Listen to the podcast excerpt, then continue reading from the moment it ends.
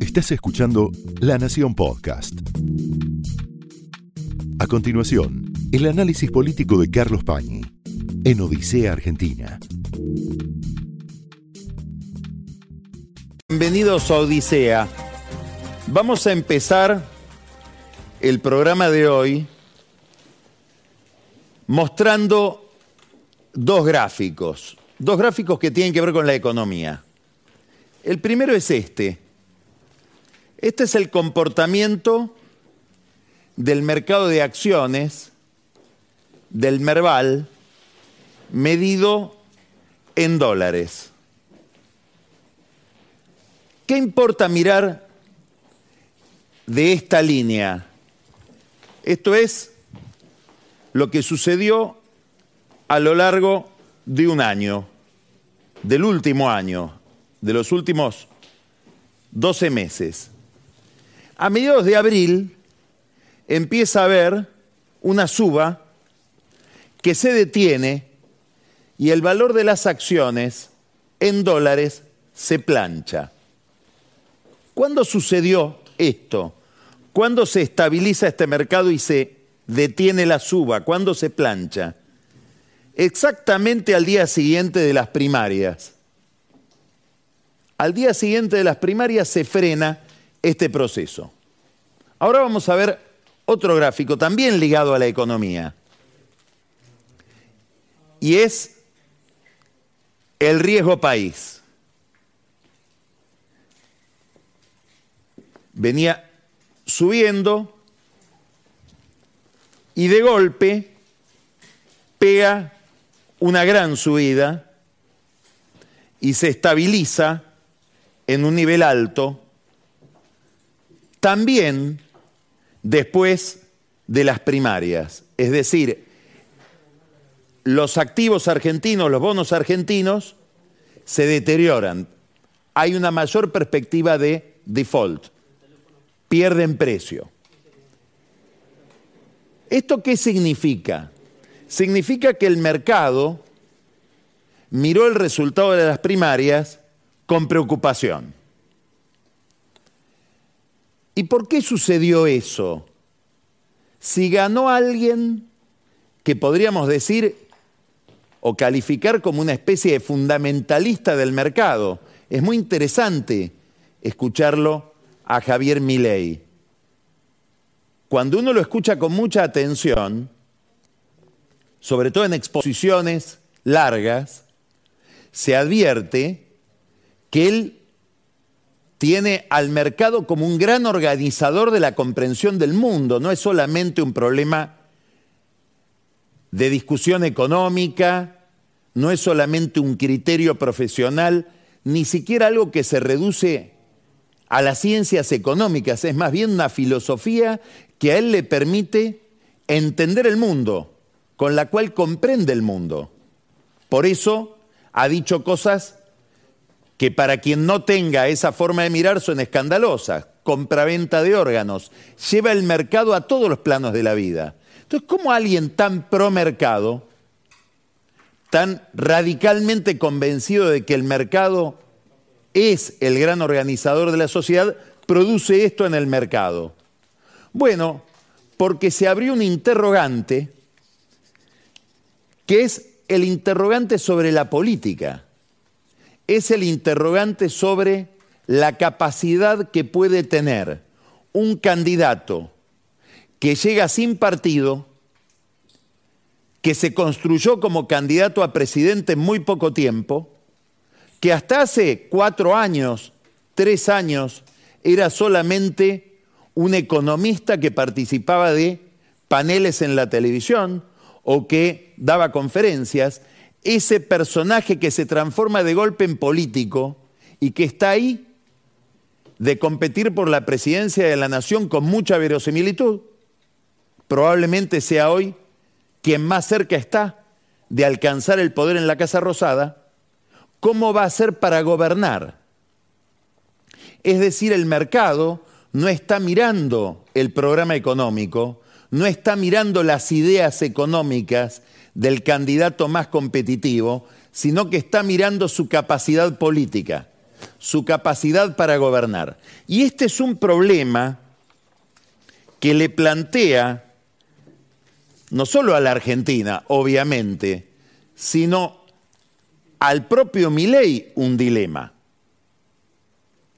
¿Y cuál es ese dilema? Primero un dilema muy específico, que tiene que ver con uno de sus mejores hallazgos en materia de marketing político, que es prometer una dolarización.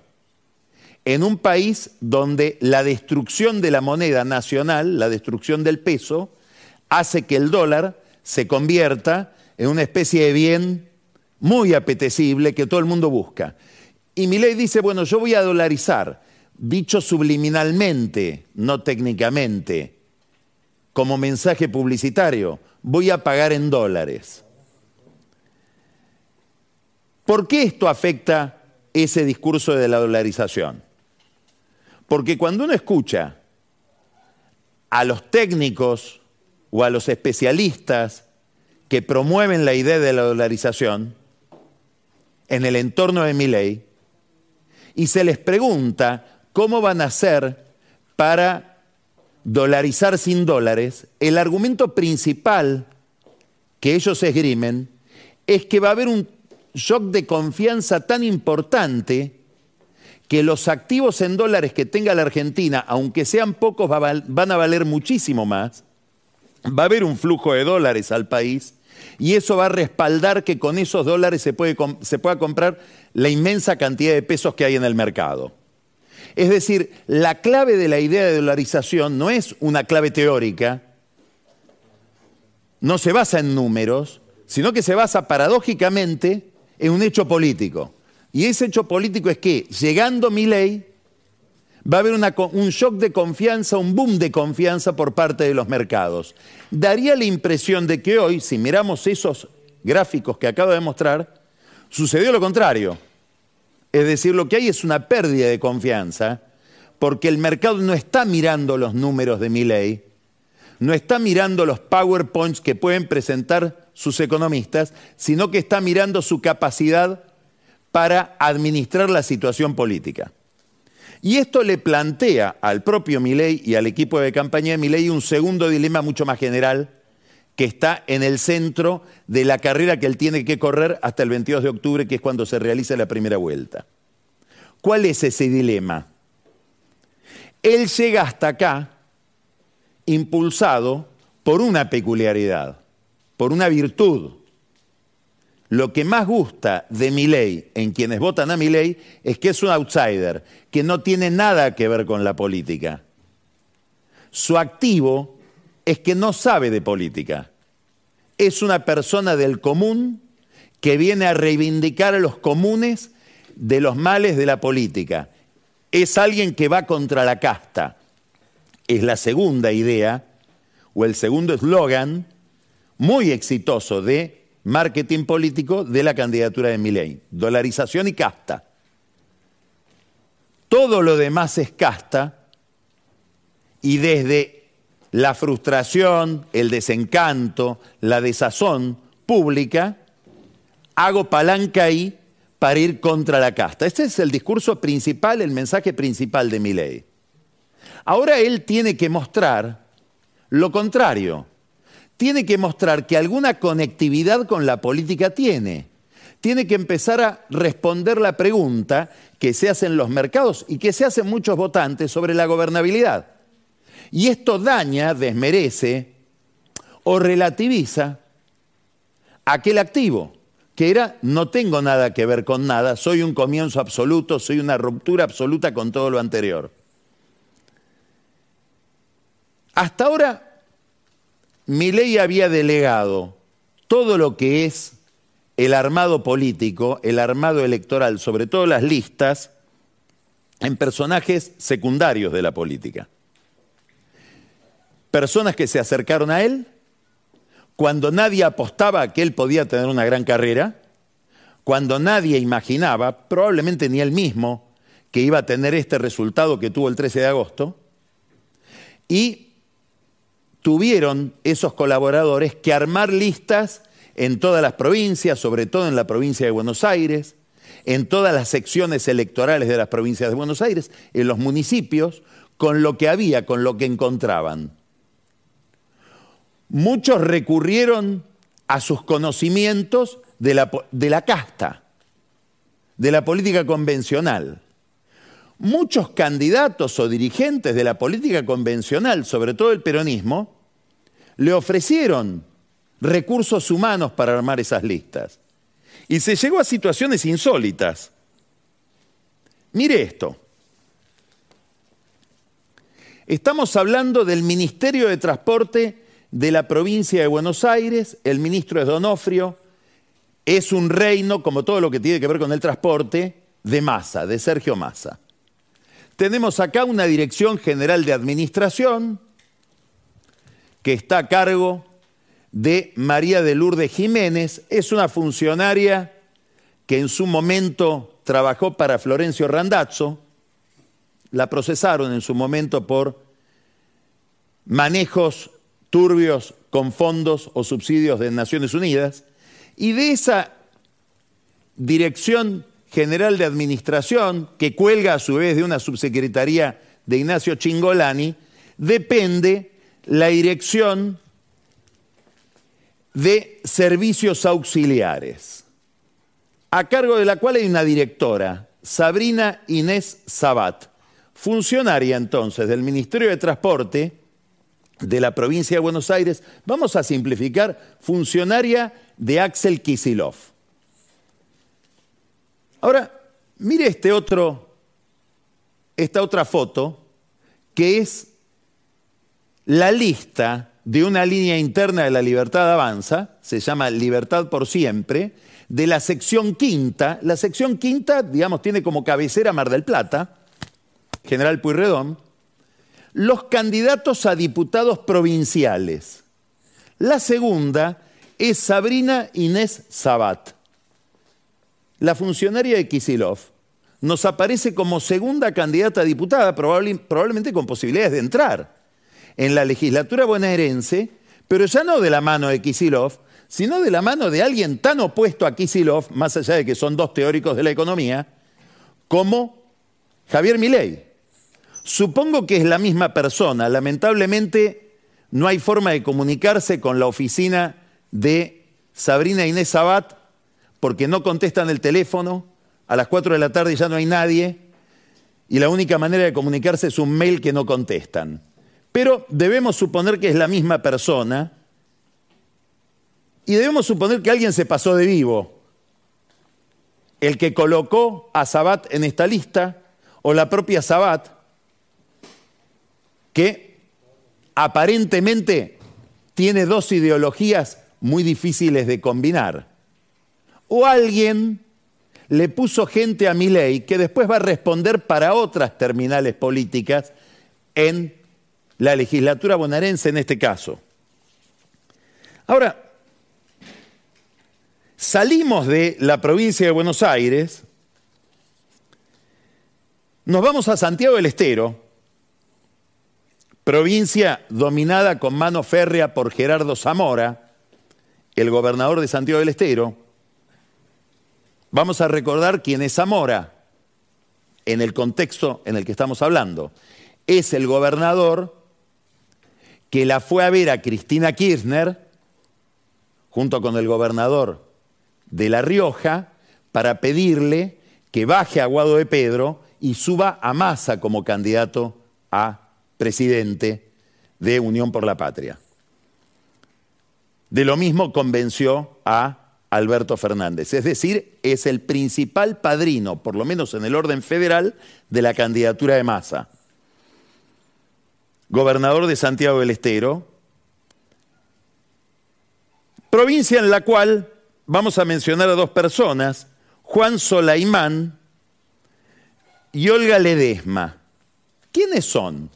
Son los apoderados de una lista de diputados de un partido, Unión Celeste y Blanca, que es el partido de Miley en la provincia de Santiago del Estero.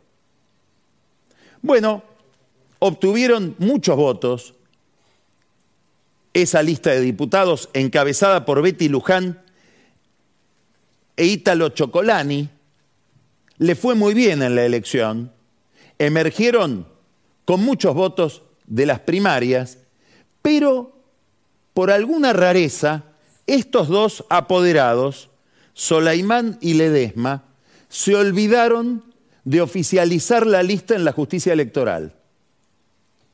Con lo cual hoy, mi ley carece de lista de diputados, la libertad avanza, carece de lista de diputados en la provincia de Santiago del Estero.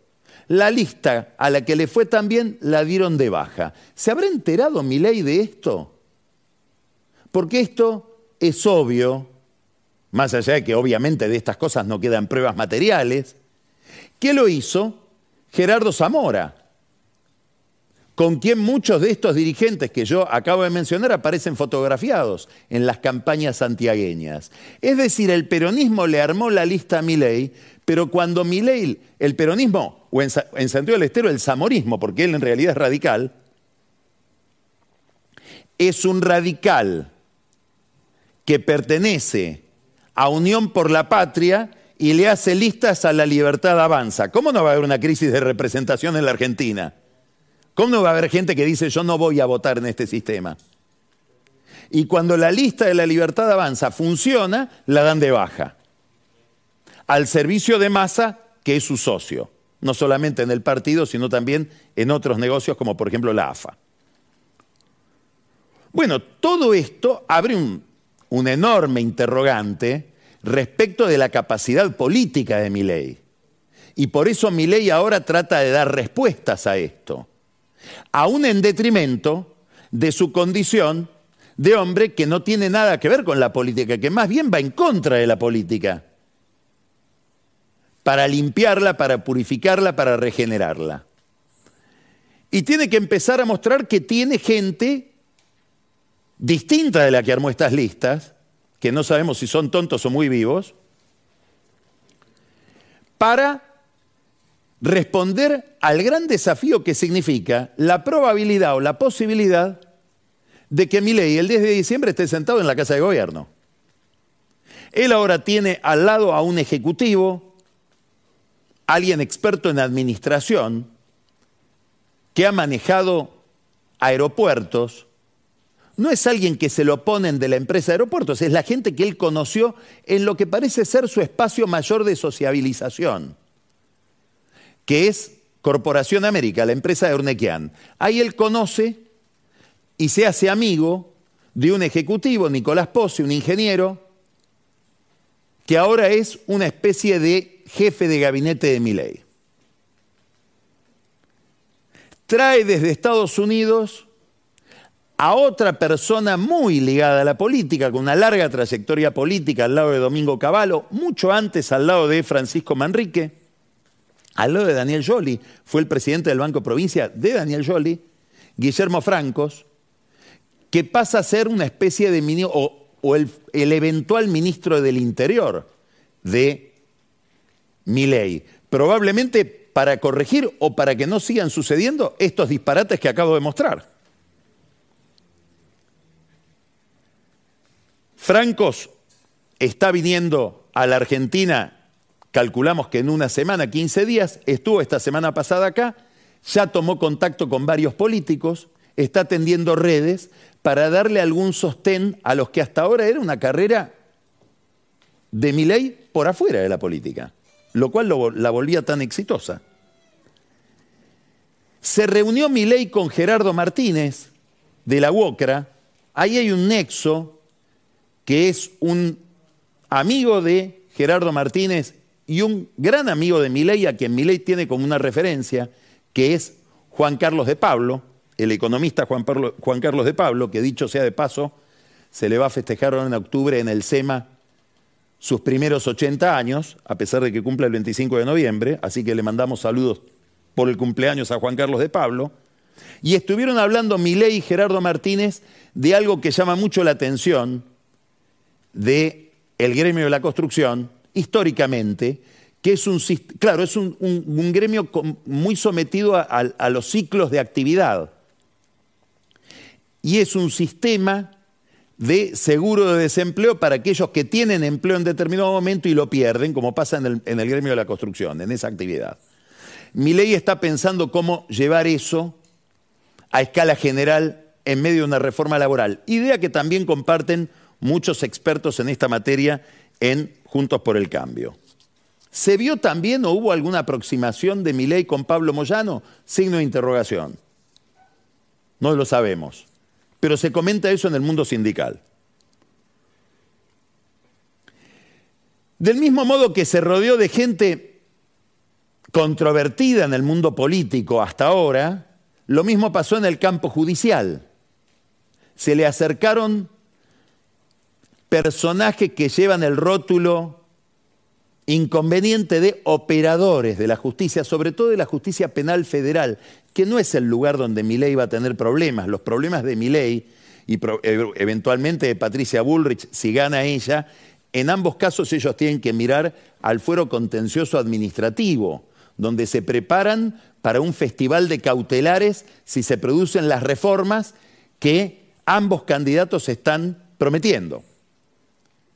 Bueno, ahí se acercó Alfredo Lijo, Freddy Lijo, que es un operador de distintos jueces federales, es decir, alguien que hay que, por el quien habría que pasar para llegar a algún juez federal del que uno necesita una sentencia favorable, sobre todo si uno es culpable, no sé si me explico. Hermano del juez Ariel Lijo.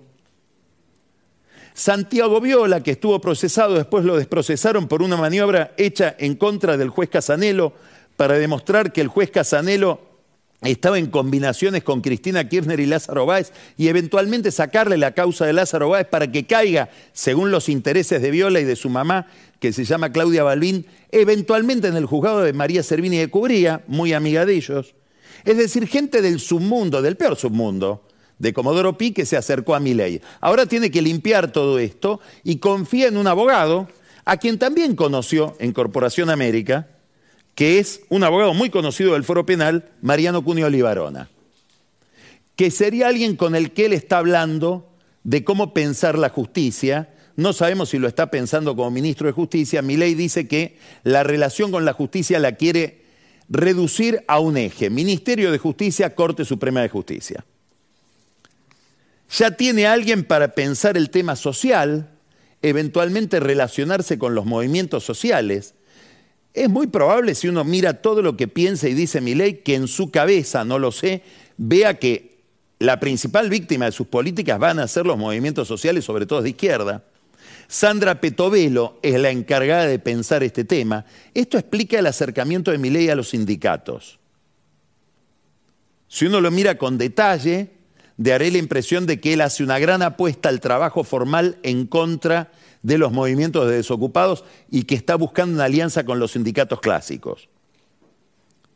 Aparecen al lado de mi ley economistas más renombrados, curiosamente uno muy identificado con Macri, muy identificado con el gobierno de Cambiemos, nada menos que el primer presidente del Banco Central del gobierno de Cambiemos, uno de los tres presidentes que tuvo el Banco Central durante ese gobierno, que Federico Sturzenegger, que dice en el entorno de mi ley está realizando algunos estudios sobre reformas que habría que llevar adelante al servicio de mi ley. Hubo una declaración muy importante la semana pasada de alguien que no da puntada sin hilo, que es Luis Barrio Nuevo, cuando dijo, lo veo llegar a mi ley ganando la presidencia y probablemente en primera vuelta. No hay que olvidarse de que Barrio Nuevo fue el cerebro de la campaña de Guado de Pedro, a quien, como dijimos, Massa dio de baja en combinación con el gobernador Zamora. O sea que Barrio Nuevo puede estar también levantando una factura en contra de Massa. Lo cierto es que es un vínculo importante para alguien que necesita armar federalmente una maquinaria electoral. Ya dijimos la semana pasada que el elegido como gobernador de Córdoba, que es Martín Yarlora, está pensando también encontrarse con Milei o con gente de Milei y abrir una reunión en los próximos días. Es significativo porque Yersora entra en contradicción acá con quien sería hasta ahora el líder, a quien él probablemente quiere reemplazar, el líder político de Córdoba, que es Schiaretti, y también en contra de Massa, que se ha rodeado de la familia de la Sota para obtener algún voto en Córdoba, distrito que a Massa le resulta muy esquivo.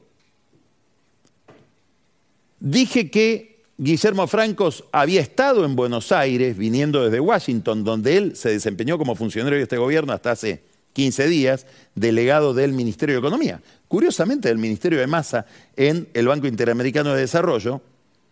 Estuvo en Buenos Aires y habría tenido algún acercamiento con gente importante de la Cámara de Diputados, presumo que con gente de Juntos por el Cambio.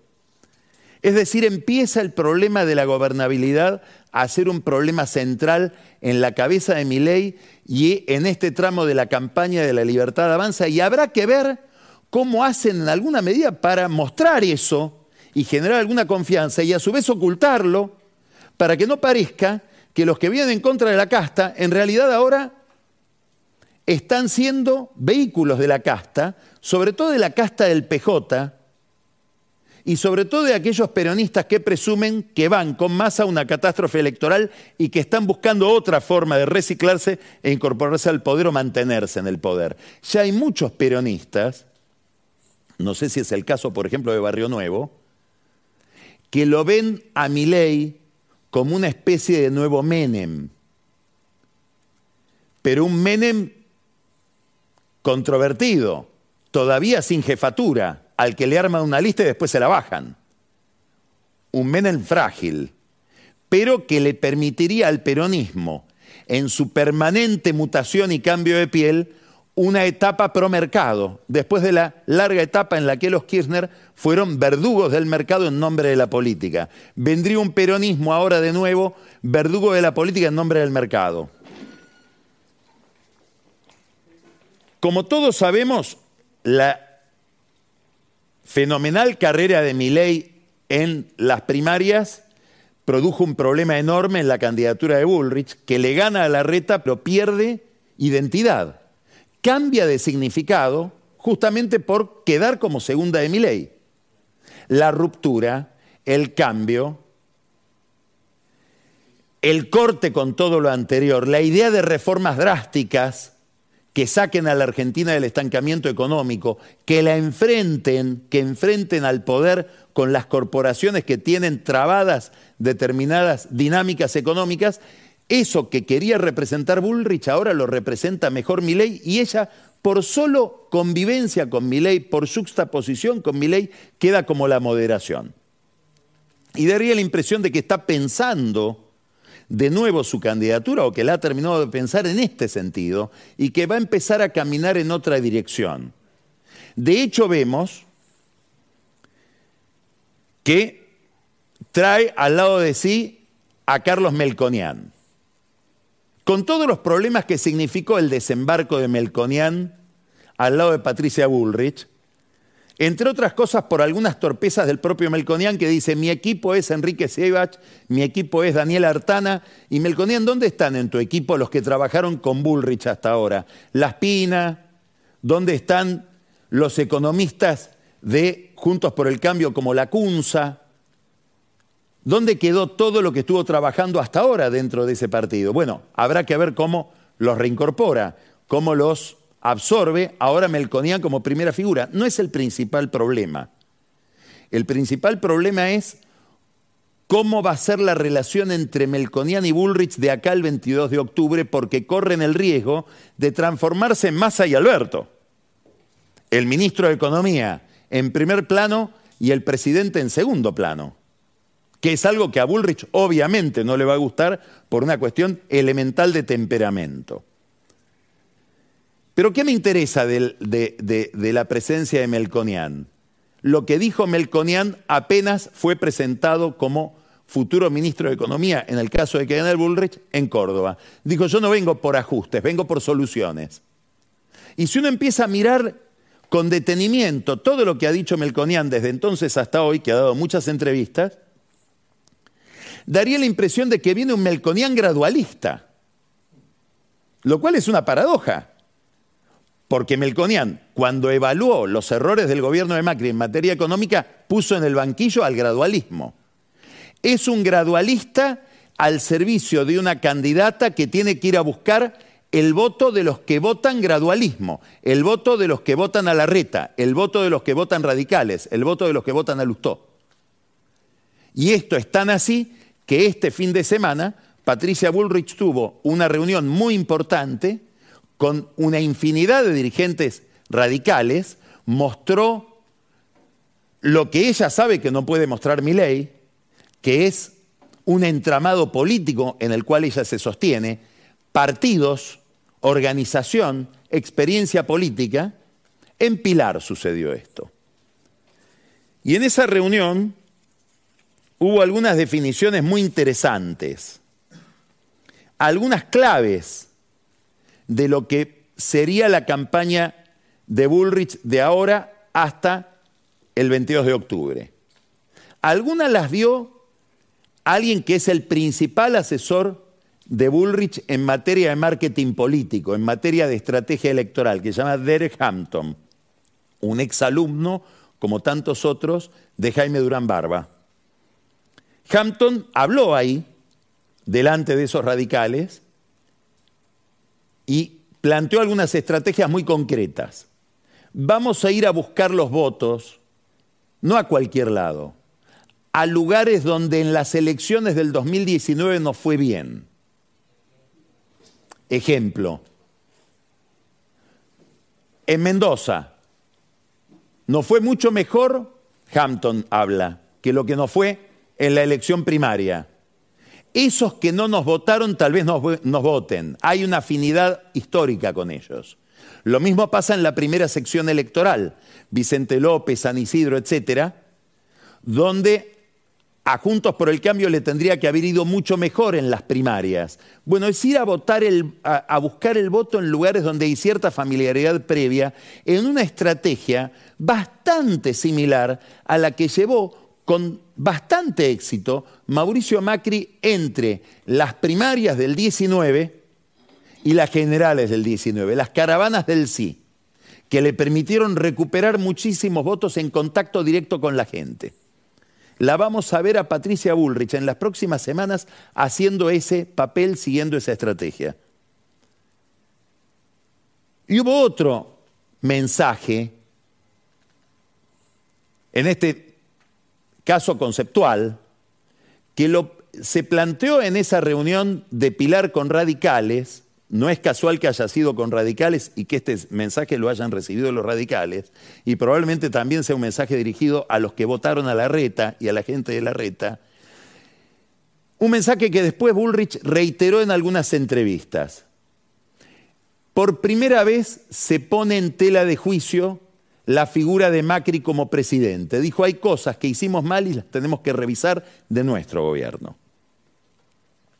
Y después le preguntaron por el lugar de Macri y dijo muy abiertamente Bullrich, por todo este problema de Macri, Milei, Milei que sigue con muchísima picardía diciendo que él lo va a tener a Macri en su gobierno, Bullrich dijo, yo no lo tendría a Macri en mi gobierno, Macri es alguien para consultar y en todo caso el lugar de Macri en Juntos por el Cambio lo tiene que resolver Macri no nos vamos a demorar en pensar en Macri. Es una frase muy dura, muy contundente, de alguien que está suponiendo estratégicamente que parte del voto que no va a Juntos por el Cambio se debe a cierto desencanto con lo que fue el último tramo de la administración de Macri.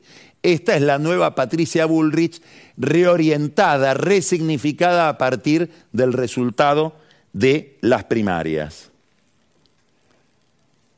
Mientras tanto, hay ruido, ruidos raros, ruidos inconvenientes. Hablamos la semana pasada de la decisión de Jorge Macri de pedir cabezas en la administración de la reta antes inclusive de ganar la elección en la capital federal. Pasó algo similar, desagradable, alrededor de ese crimen absurdo, horroroso, conmovedor de Mariano Barbieri en Libertador y la Finur. se le cargó ese tema en la espalda a Eugenio Bursaco.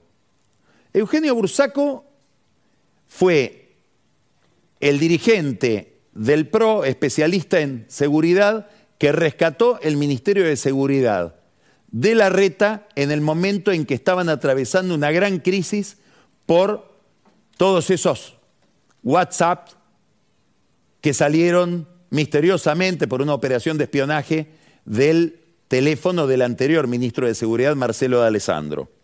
WhatsApp donde curiosamente en uno de ellos aparece Claudia Balbín, la madre de Santiago Viola, e, ese, ese, abogado ligado a Milei o a lo que fue Milei hasta ahora. Bueno, Bursaco se hizo cargo de eso, viajó a Estados Unidos la semana pasada, viajó en nombre del gobierno porteño, con una agenda elaborada en combinación con la Embajada de Estados Unidos, que es esta, es decir, una visita oficial, donde tenía reuniones en New York de trabajo y dos días en Washington. Y el lunes, como tiene un sobrino que está entre los principales 100 tenistas del mundo, fue inocentemente a ver un partido de tenis a ver cómo jugaba el sobrino. Y alguien le sacó una foto. El lunes. A Barbieri lo asesinan dos días después, el miércoles a la noche. Y empieza una campaña dentro del PRO para plantear alguna responsabilidad de Bursaco, que estaba en Estados Unidos y fue a ver un partido de tenis, con el crimen de Barbieri. De tal manera que cuando Bursaco toma el avión, aprovechan que está en el avión para echarlo. Bueno, no es un ejemplo de lo mejor de la política. ¿Quién está detrás de esto? No sabemos. Los que entienden mucho de la política porteña dicen que está Santilli, que curiosamente recuperó el Ministerio de Seguridad que había perdido cuando tuvo que ir a perder frente a Grindetti en la provincia de Buenos Aires. De hecho, el nuevo ministro de Seguridad que reemplaza a Bursaco, Gustavo Coria, es un hombre de Santilli. Y la segunda es una funcionaria porteña que se llama Genoveva Ferrero, que curiosamente es la novia del juez Lijo. Vuelven los Lijos por todos lados, como los viola. Un final de la gestión de la reta en la ciudad desde el punto de vista político que probablemente la reta tenga que emprolijar.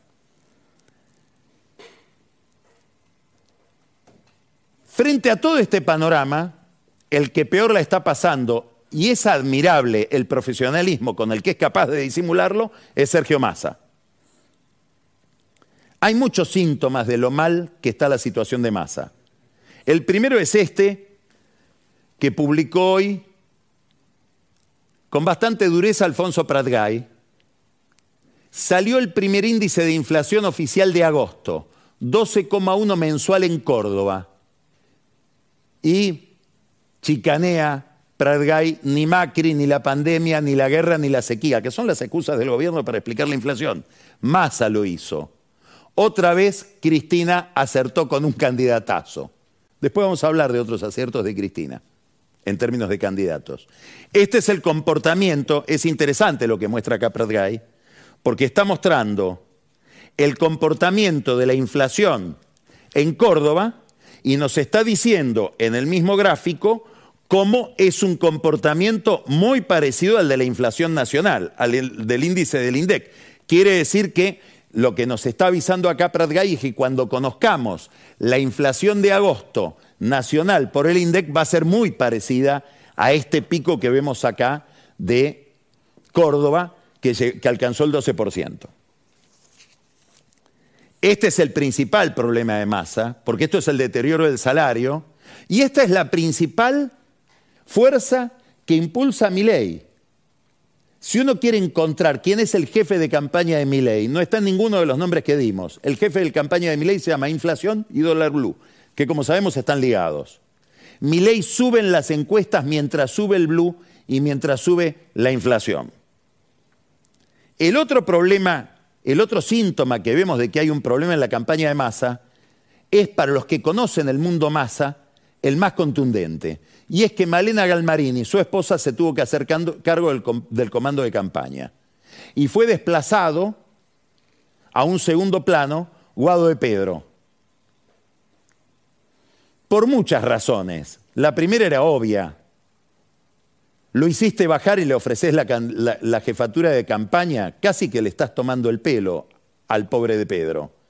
Déjalo que sufra en paz.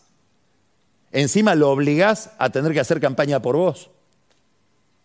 También típico de masa, hacer una de más.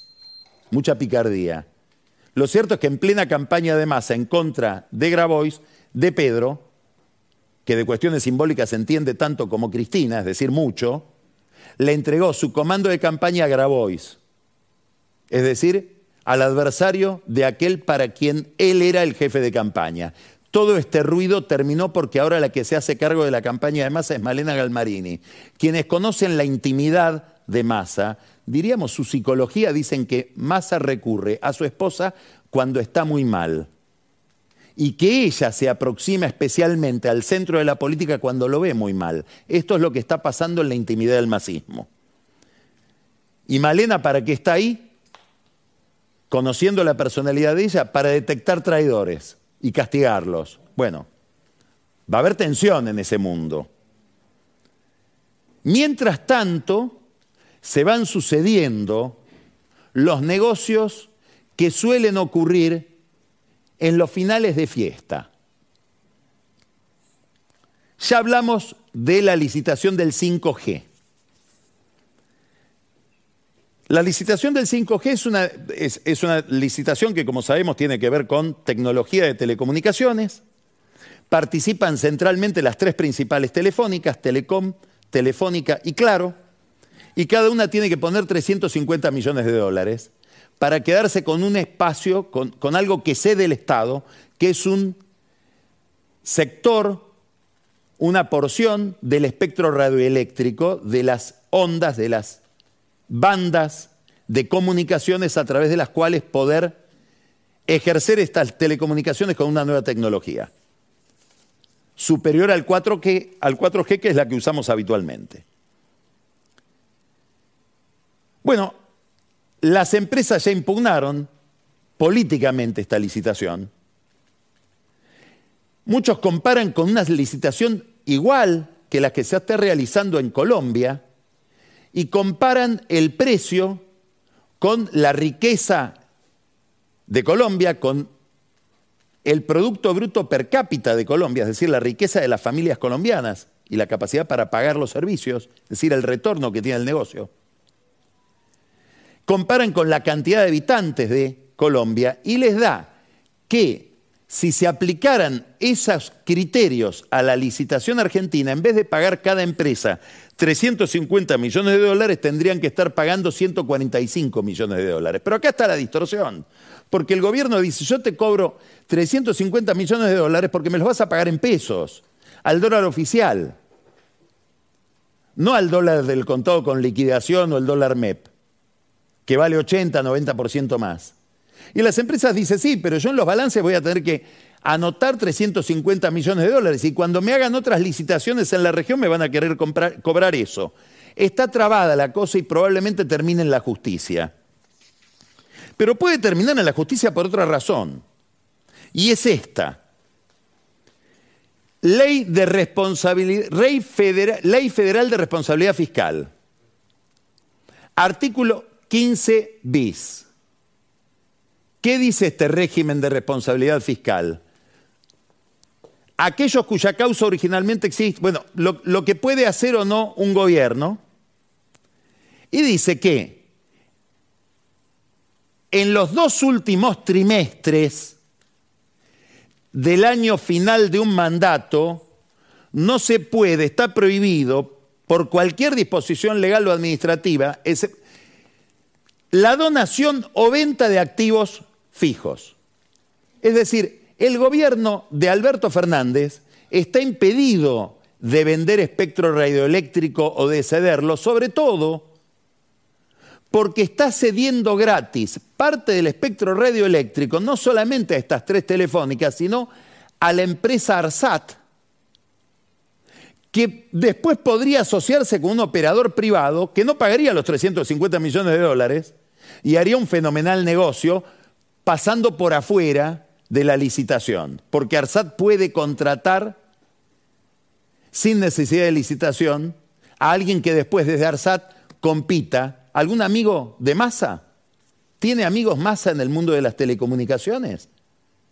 Perdón, José Luis Manzano, por ejemplo, ¿tiene amigos mendocinos dentro del directorio de ARSAT? Estas son preguntas muy interesantes para hacerse, dada la generosidad del Estado para cederle a esta empresa, que sería estatal, un sector del espectro radioeléctrico que después podría ser operado por un privado. Algo que es ilegal porque no se puede hacer en, como dice la ley, los últimos dos trimestres del final de un mandato. Es decir, que por acá también a lo mejor se encuentran con tribunales. Hay muchas formas de encontrarse con tribunales en estos meses si uno mira el comportamiento de masa y de los masa. Por ejemplo, una, una licitación para comprar en AISA, la empresa de agua, 600 autos, ahora, cuando se están yendo, por 26 millones de dólares. Se hizo la reunión, se aprobó. Son 9 mil millones de pesos, es el sueldo de todos los empleados de AISA durante un año.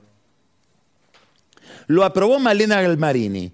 Curiosamente, el vicepresidente de AISA, Martín Reibel, arquitecto, probablemente el mejor amigo de Máximo Kirchner, se ausentó de la reunión y no firmó el acta. José Luis Lingeri, conocido por los amigos cariñosamente como el sindicalista espía, tampoco fue, ese día se olvidó de ir a la reunión de directorio. Él es director por los empleados. Tampoco firmó. Ya tiene otros problemas, ha tenido muchos problemas judiciales en su vida Lingeri como para sumar otro. 26 millones de dólares para la compra de 600 autos a una empresa Lumière en una licitación de última hora. Se asuma esto el negocio de las vacunas, del que ya hablamos, es decir, el Ministerio de Salud dejó de comprarle vacunas al Fondo de Vacunas de la Organización Panamericana de la Salud para llamar a licitaciones que sistemáticamente gana Hugo Sigman con Synergium. Por ejemplo, vacuna de la hepatitis A. a la Organización Panamericana de la Salud se la compramos, la dosis 7,98 dólares. La ganó Synergium, pero hay que pagarla 9,25. Son 660 mil dosis pediátricas y 50 mil de adultos. Si uno hace la diferencia entre una y otra, son más o menos un millón de dólares. No es el único problema de masa. El problema de masa es que también está cercado por el kirchnerismo. No pueden ni contratar las empresas para hacer focus group le, asignan la empresa, empresas ligadas a la cámpora, y esos focus group le dicen sistemáticamente siempre lo mismo. Te tenés que parecer más a Cristina, homenajeás poco a Cristina, pero Cristina no aparece. Y ese es un problema también. Porque a Massa, bueno, lo pusieron para dejarlo solo. Y lo dejaron solo en el conurbano, donde los votantes más ligados al kirchnerismo. Miran a Cristina y no la ven, buscan a Cristina y no la ven, con un problema, que es que mi ley empieza a arrastrar votos en esa sociología, sin clientelismo. Nosotros mostramos acá la encuesta de Rodrigo Sarazaga del CIAS, donde mostraba que entre los jóvenes de menos de 25 años de las villas del conurbano bonaerense, mi ley pasaba de tener 7% a tener 24% o 21%, y Massa caía. Bueno, hoy hay una disputa por el voto de los pobres y de los jóvenes pobres en el conurbano bonaerense. Y esa disputa no la abre el kirchnerismo, la abre la iglesia. Esto es lo que va a ocurrir mañana. Misa en apoyo al Papa Francisco y a los más pobres de nuestra patria. Se leerá una declaración. ¿Por qué es esta misa que organizan los curas villeros? Con el aval del arzobispo de Buenos Aires, Jorge García Cuerva. No sabemos si con el aval de Bergoglio. Para repudiar declaraciones de Milei, pero declaraciones de Milei de hace dos años, donde dijo poco menos que el Papa era el maligno, porque difundía el comunismo por el mundo. Ahora los curas villeros reaccionan. Y reaccionan no con una declaración, con una misa. Bueno, esto va a estar seguramente el lunes que viene el padre Pepe, que es el principal impulsor Pepe y Paola de esta misa, le vamos a preguntar cómo es esto de una misa contra alguien, porque es un sacramento, genera ruido en muchos católicos, pero lo cierto es que es un respaldo fenomenal al Papa, pero además un respaldo a las ideas del Papa contra las ideas de Milei. Alfonso Pradgay dice en ese tuit, otra vez Cristina Kirchner eligió un candidatazo. En el año 2015 había elegido Aníbal Fernández. Era la, época en que Aníbal Fernández era calificado como la morsa. Eso le valió que los curas de las villas, sobre todo de las villas, subliminalmente hicieron una campaña en contra de Aníbal Fernández, a quien tenían caracterizado con alguien por lo menos tolerante con el mundo de la droga. Se lanza lo mismo ahora en contra de mi ley. Hay una disputa ideológica por el voto de los pobres en la cual el kirchnerismo está ausente, pero aparece el Papa.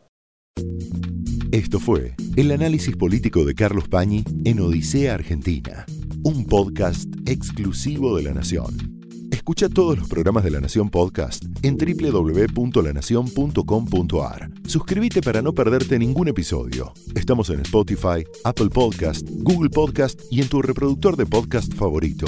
Seguí escuchando La Nación Podcast.